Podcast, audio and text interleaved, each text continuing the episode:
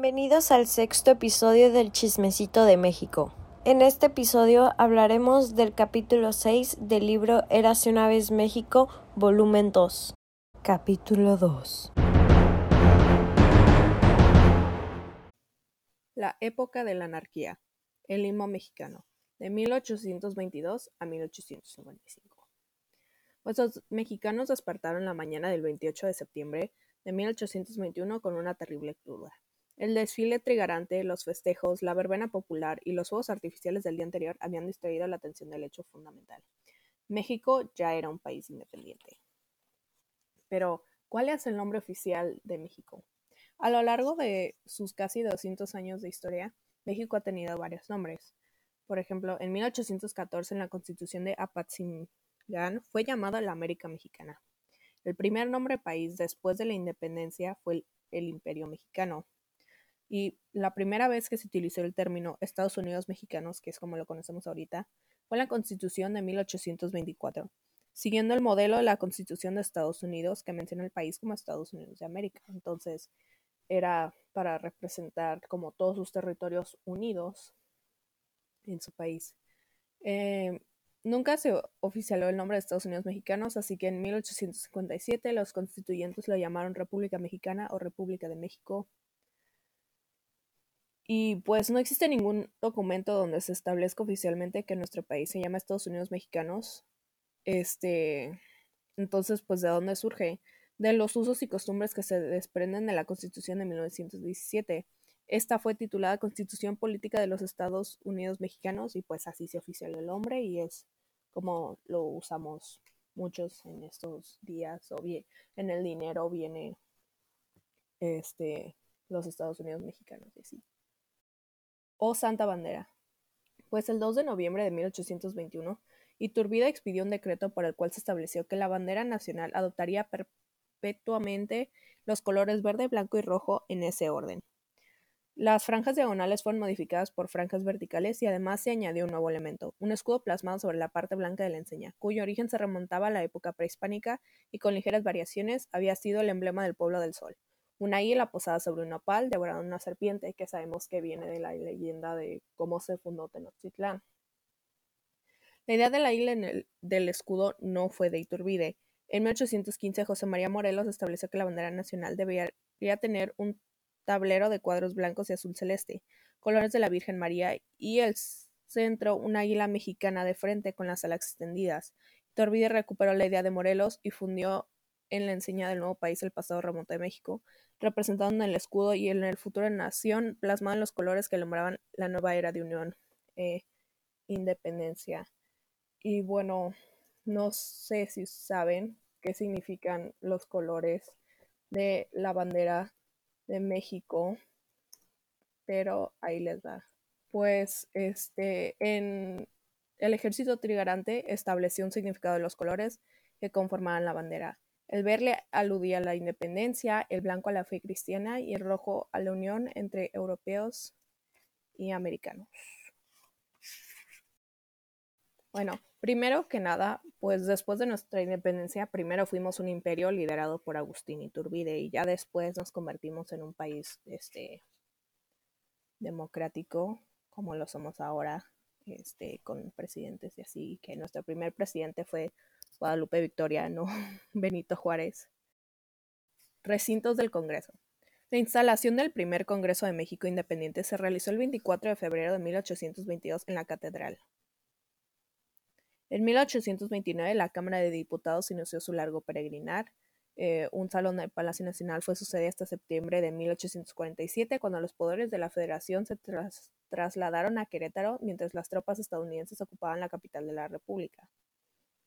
Durante la guerra contra la intervención francesa y el imperio de Maximiliano de 1862 a 1867, la Cámara de Diputados ocupó el Colegio Guadalupano de San Luis Potosí.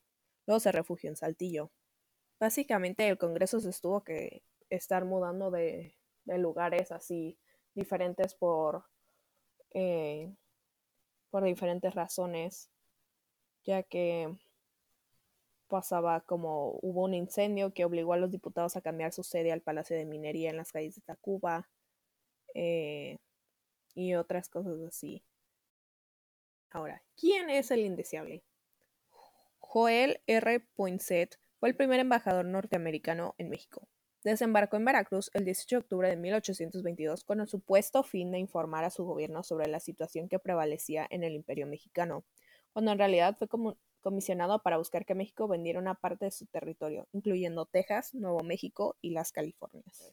Llegó incluso a ofrecer 5 millones de dólares por Texas. Con estas intrigas consiguió dividir los ánimos del país, arraigó odios a través de las logias masónicas al apoyar a la logia yorquina, instigó a Vicente Guerrero y a sus partidarios a no reconocer la derrota electoral de 1828 y provocó a la población mexicana para repudiar y expulsar a los españoles. Desgracia, Poinsett estuvo en México hasta 1830, cuando finalmente el gobierno mexicano logró su retiro como embajador. Pues el gobierno de Iturbide fue un desastre, eh, ya que estaba como hundiéndose en poder, como le gustaba demasiado. El emperador le otorgó títulos nobiliarios a diestra y siniestra sobre toda su familia, aunque en realidad no tenían experiencia trabajando en altos lugares de poder. Eh, gastó en tonterías, sueldos, uniformes, lujos para la corte, el dinero de, del imperio y lo poco que había en la hacienda pública. Ignoró a los viejos insurgentes que se habían aliado con él para consumar la independencia y debido a su falta de capacidad para el ejercicio del gobierno, entró en conflicto con el Congreso. Entonces era muy como tipo Mark Zuckerberg que olvidó a todos los que le ayudaron a llegar a donde estaba y pues decidió que él quería todo, todo el poder. Este, le gustaba mucho tener el poder, el dinero, poder hacer lo que él quería. Pues básicamente a nadie le caía bien.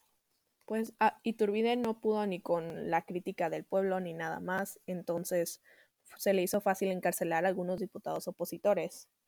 Y pues fue más lejos para pensar de por qué no disolver el Congreso, porque nadie estaba de acuerdo con él y lo que quería. Y pues sí lo hizo en noviembre de 1822. De un plumazo la monarquía dejó de ser constitucional y ya había demostrado que no era moderada. O sea, solo por su capricho de, ay, no me quieren, no están de acuerdo de mí, se, se deshizo del Congreso y ya. Lógicas masónicas. La logia escocesa se formó en 1821. ¿Qué es la logia escocesa? escocesa es, eh, es, un programa liberal aglutinado a los criollos que buscaban la independencia. Eh, era como el Partido Liberal de, México. Eh, la logia yorquina, no, no pongas que era lo, lo liberal, eso no, eso es de la yorquina, no de la escocesa.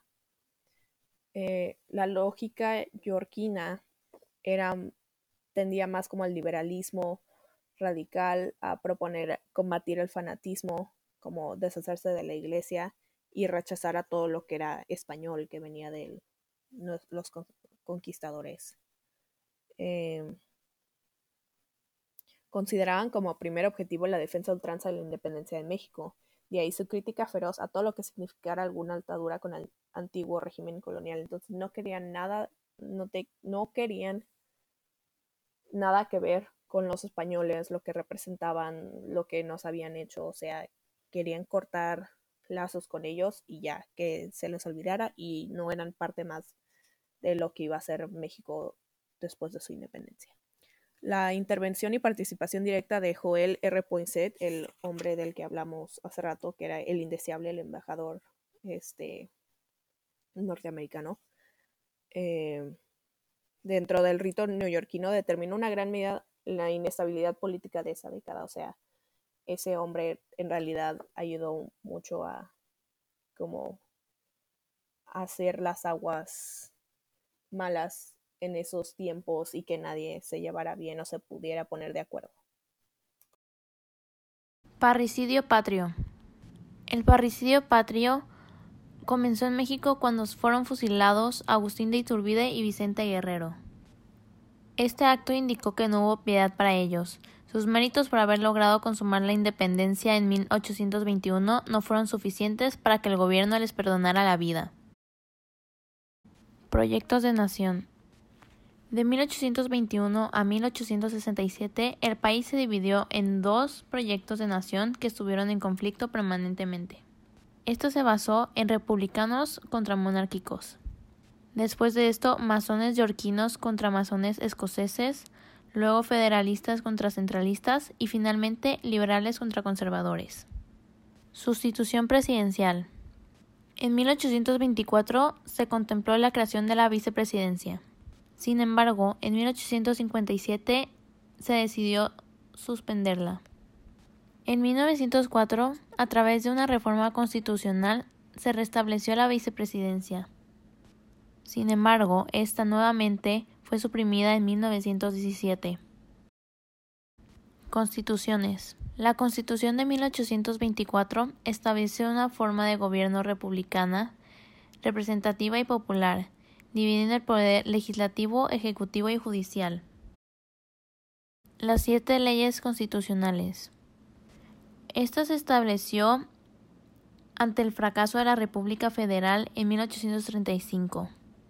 En esta, el país fue dividido en departamentos en vez de estados, y se estableció el supremo poder conservador, que estaba por encima de los poderes ejecutivo, legislativo y judicial. Bases orgánicas de 1843. Solo estuvo tres años y suprimió el Supremo Poder Conservador. Acta Constitutiva y de Reformas de 1847. El país volvió a adoptar el sistema federal establecido en la Constitución de 1824. En esta se establecieron las garantías individuales. Se suprimieron el cargo de vicepresidente que tantos problemas había causado en los años anteriores. Como nos veían los extranjeros. Madame Calderón de la Barca hizo un acertado recuento de todos los movimientos armados que se habían producido en México desde 1810. Esta anotaba que cada pronunciamiento podía llegar a pronosticarse. Así como todos los mexicanos por debajo de los 40 presenciaron la Revolución de Dolores en 1810, la Constitución por Morelos, la Revolución de Iturbide en 1821, el Grito de Libertad y entre muchos otros. Durante la guerra contra Estados Unidos, Santana decidió dejar su puesto para tomar el mando del ejército y en su lugar dejó al vicepresidente Gómez Farías, quien rápidamente buscó intervenir los bienes de la iglesia para financiar la guerra. Esto causó descontento entre la gente de la clase media alta, que se le conocía como los polcos por su afición a la polca. Ellos decidieron iniciar un movimiento contra Gómez Farías. Cuando Santana se enteró de esto, regresó a la capital a retomar su puesto y poner orden. La historia de los niños héroes se presenta como un acto heroico y de verdadero patriotismo. Y aunque esto es cierto, la versión que cuentan la mayoría de los libros de historia está lejos de la realidad. La verdad es que Juan Escutia no saltó del castillo envuelto en la bandera de México, falleció junto a dos de sus compañeros, además de que la historia se dedica a hablar de solo seis valientes chicos, pero ese día fallecieron alrededor de 900 soldados mexicanos. Este es un claro ejemplo de cómo la historia no siempre es como nos la plantean en los libros de primaria. Siguiendo el tema de los niños héroes y las muchas distorsiones y errores que ha tenido esta narración a lo largo de los años, hablaremos de los restos de seis personas que se encontraron al pie del cerro de Chapultepec en 1947. Estos fueron autentificados por historiadores y hasta por el Instituto Nacional de Antropología e Historia. Se dijo que los restos eran de la batalla de Chapultepec y pertenecían a los mismísimos niños héroes. Sin embargo, esto es falso. Se sabe el lugar de muerte de cada uno de los niños, pero no se sabía del de varios soldados que durante la batalla fallecieron al pie del cerro. Esto y el hecho de que los restos de todos los fallecidos que se encontraron se incineraron es suficiente prueba para confirmar que esos restos no eran de los niños héroes, sino de algún otro soldado que haya fallecido en esa misma batalla. A mediados del siglo XIX surgió un justiciero con sed de venganza, al que se le conocía como el Patrio. Se trataba del sonorense Joaquín Murrieta que había sufrido las injusticias de los estadounidenses. Dentro de todo su odio por el daño que le habían hecho a él y a su esposa, quien había sido asesinada por ellos, decidió rebelarse contra los norteamericanos. Su fin llegó en 1813, cuando el capitán Harry Love terminó con su vida, asegurándose de cortar su cabeza para que fuera expuesta. Pero esto no significó el final de todo, porque de las tinieblas emergió un nuevo justiciero que sería conocido como el zorro. Hoy en día, el himno nacional es uno de los símbolos más emblemáticos de nuestro país, pero esto no siempre fue así. El himno se determinó por medio de un concurso, y los ganadores fueron Francisco González Bocanegra y Jaime Nuno. El estreno de su creación fue un 15 de septiembre, sin embargo Santana no estuvo presente, así como no lo estuvo la emoción del público. No provocó ningún tipo de orgullo ni emoción en el teatro, y cuando se volvió a presentar el día siguiente, esta vez con Santa Ana presente, el siglo publicó una reseña, en la cual se decía que la composición no cumplía con las propiedades para ser un canto popular. Y después de muchos años y contra todo pronóstico, la predicción de que el himno nunca se abría en la boca del pueblo fue desmentida. Y con esto concluimos el episodio 6 del Chismecito de México.